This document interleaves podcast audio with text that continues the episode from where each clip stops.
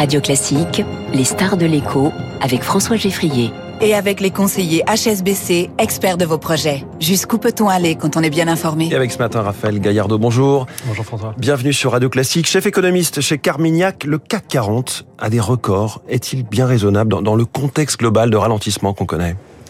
Alors, je pense qu'effectivement, ça peut être étonnant, euh, mais c'est lié essentiellement à, à, deux secteurs. Il y a d'une part euh, la réussite des fleurons français euh, dans l'industrie du luxe, et deuxièmement la résilience du secteur bancaire, donc les banques françaises même si on vient de subir un double choc dans le secteur bancaire, à la fois la faillite de Crédit Suisse et la faillite de deux banques euh, aux États-Unis. Alors, en ce qui concerne le luxe, euh, je pense qu'un des moteurs, c'est le rebond de la consommation en Chine euh, après trois années de confinement. maintenant, on peut se poser la question de la soutenabilité de ce rebond de la consommation de produits de luxe mmh. en Asie, notamment parce qu'en Chine, il y a des raisons matérielles qui font que ce, ce rebond ne sera pas aussi virulent qu'il a été quand nous-mêmes nous sommes sortis de confinement. C'est-à-dire que les Chinois n'ont pas reçu des chèques par la poste du gouvernement, comme c'était le cas aux États-Unis, euh, alors qu'en Europe, finalement, les gens ne travaillaient pas, mais leur, leur salaire était assuré par l'État.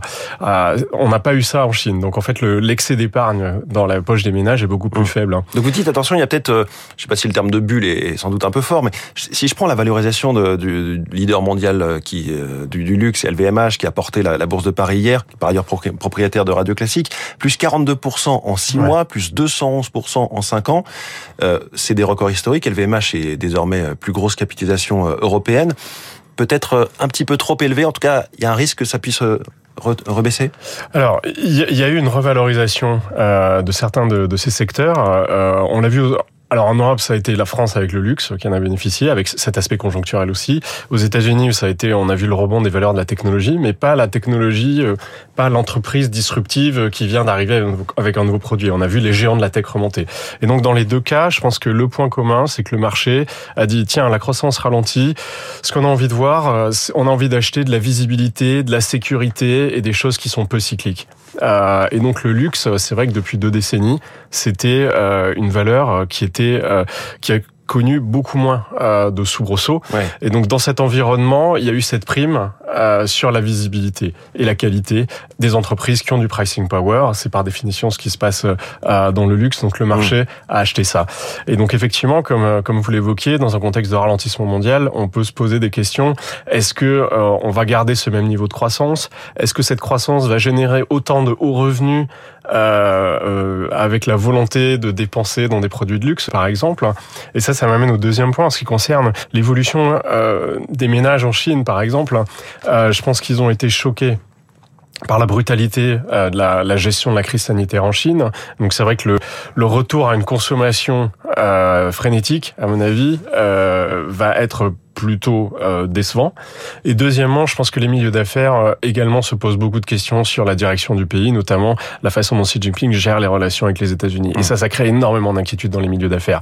Donc c'est pour ça qu'on se dit la croissance, l'hypercapitalisme à la chinoise, où il y avait une confiance du secteur privé, euh, la confiance dans la, dans la, volonté du gouvernement de créer ces géants de la nouvelle économie, etc. Elle est derrière nous. On est oui. passé d'un régime où le, le slogan politique depuis 20 ans c'était s'enrichir et glorieux, à un slogan euh, Xi Jinping plutôt euh, un peu plus retour vers le maoïsme puisque maintenant c'est la prospérité commune. Oui. Donc c'est ces questions-là qu'il faudra suivre de près. Il y a un sujet autour de l'immobilier euh, chinois. On voit à nouveau des, des, inquiétudes qui émergent. Est-ce que ça peut être le point de départ de la prochaine crise à la fois en Chine et plus largement? Alors les Chinois, ils ont fait éclater leur bulle eux-mêmes il y a deux ans. Euh, il fallait le faire euh, et ils ont pris les devants. Euh, donc ils ont d'un seul coup décrété que les promoteurs n'avaient plus le droit de s'endetter. Et donc tout l'immobilier chinois, c'était une énorme pyramide de Ponzi. Euh, Je me souviens d'Evergrande qui était le, le, grand promoteur chinois et entreprise la plus endettée au monde, plus de 250 milliards d'euros. Exactement. De et on est encore en train de voir les soubresauts de sa restructuration chaotique. Euh, donc l'immobilier est en train de s'ajuster. Euh, donc il va pas y avoir une crise, un effondrement parce que le, le, le, pire est passé. maintenant, ça crée de nouveaux problèmes. Et là, on voit que l'onde de choc, elle est en train d'arriver mmh. du côté des gouvernements locaux. Parce que les gouvernements locaux étaient parmi les grands bénéficiaires de cette pyramide de Ponzi qui était l'immobilier. Mmh. Et donc là, on voit beaucoup de villes qui ont des difficultés à rembourser leurs dettes, à payer leur, euh, leur, euh, leur, leur, retraite et, et leur salaire.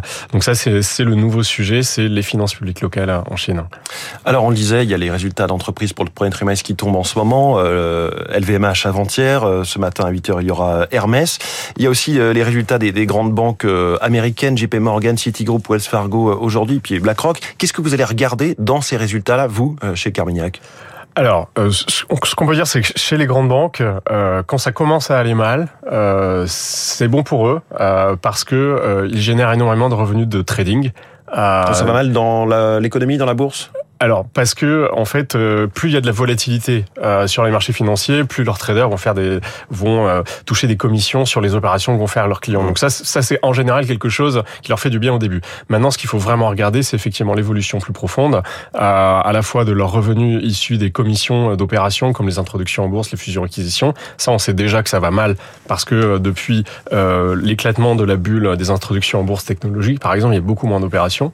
ensuite, il faut voir ce qui vont faire de toutes les liquidités qu'ils reçoivent des petites banques. C'est-à-dire depuis la faillite de Silicon Valley Bank euh, au début du mois de mars, il y a eu une fuite des dépôts des banques régionales vers les mastodontes où les épargnants se disent mon épargne est plus en sécurité chez eux.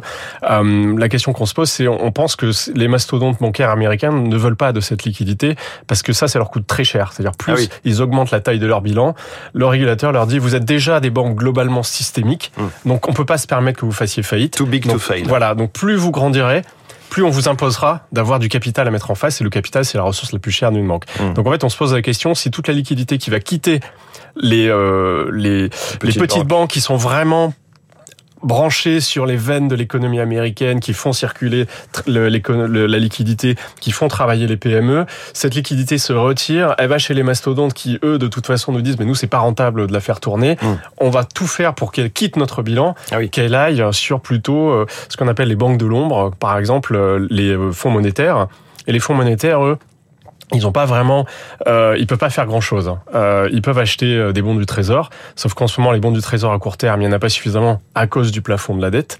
Euh, donc ce qu'ils font, c'est qu'ils vont déposer cette liquidité auprès directement de la banque centrale, euh, et c'est là que la liquidité vient mourir. C'est-à-dire la liquidité qui est déposée auprès de la, banque centrale, elle a une vélocité mmh. euh, qui tend vers zéro. Donc c'est ça la difficulté. Il nous reste une minute trente, Raphaël Gaillardo. Qu'est-ce que vous avez retenu de cette euh, semaine de réunion du FMI qui nous dit notamment inflation plus tenace que prévu et toute petite érosion de la prévision de croissance mondiale alors, euh, nous, on était en dessous de la prévision de croissance du, du FMI et je pense que les, les, les, tensions financières nous donnent plutôt raison. Je pense qu'il y a une première chose, c'est-à-dire il, il note que l'inflation est plus résiliente qu'il le pensait. Oui, c'est parce qu'il y a encore de l'excès d'épargne qui, qui, est résilient. Ça, on a qui, que ça hein. À chaque fois, l'inflation qui dure plus que prévu, bon. Ouais, voilà. Mais ça, c'est parce qu'on a injecté quand même 15 points de PIB de, de, de largesse fiscale dans les bilans. Et deuxièmement, je pense qu'ils sont en train de faire le constat que nous, on fait depuis longtemps, qui est de dire que euh, on a créé une croissance totalement artificielle basée sur des bulles de liquidité.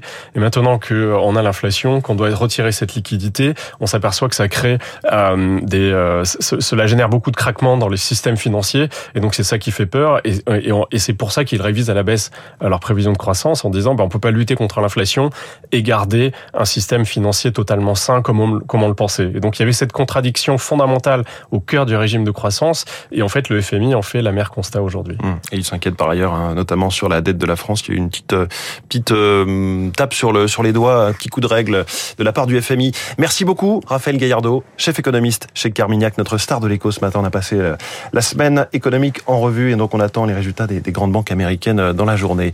Il est 7h23, l'info politique dans quelques secondes.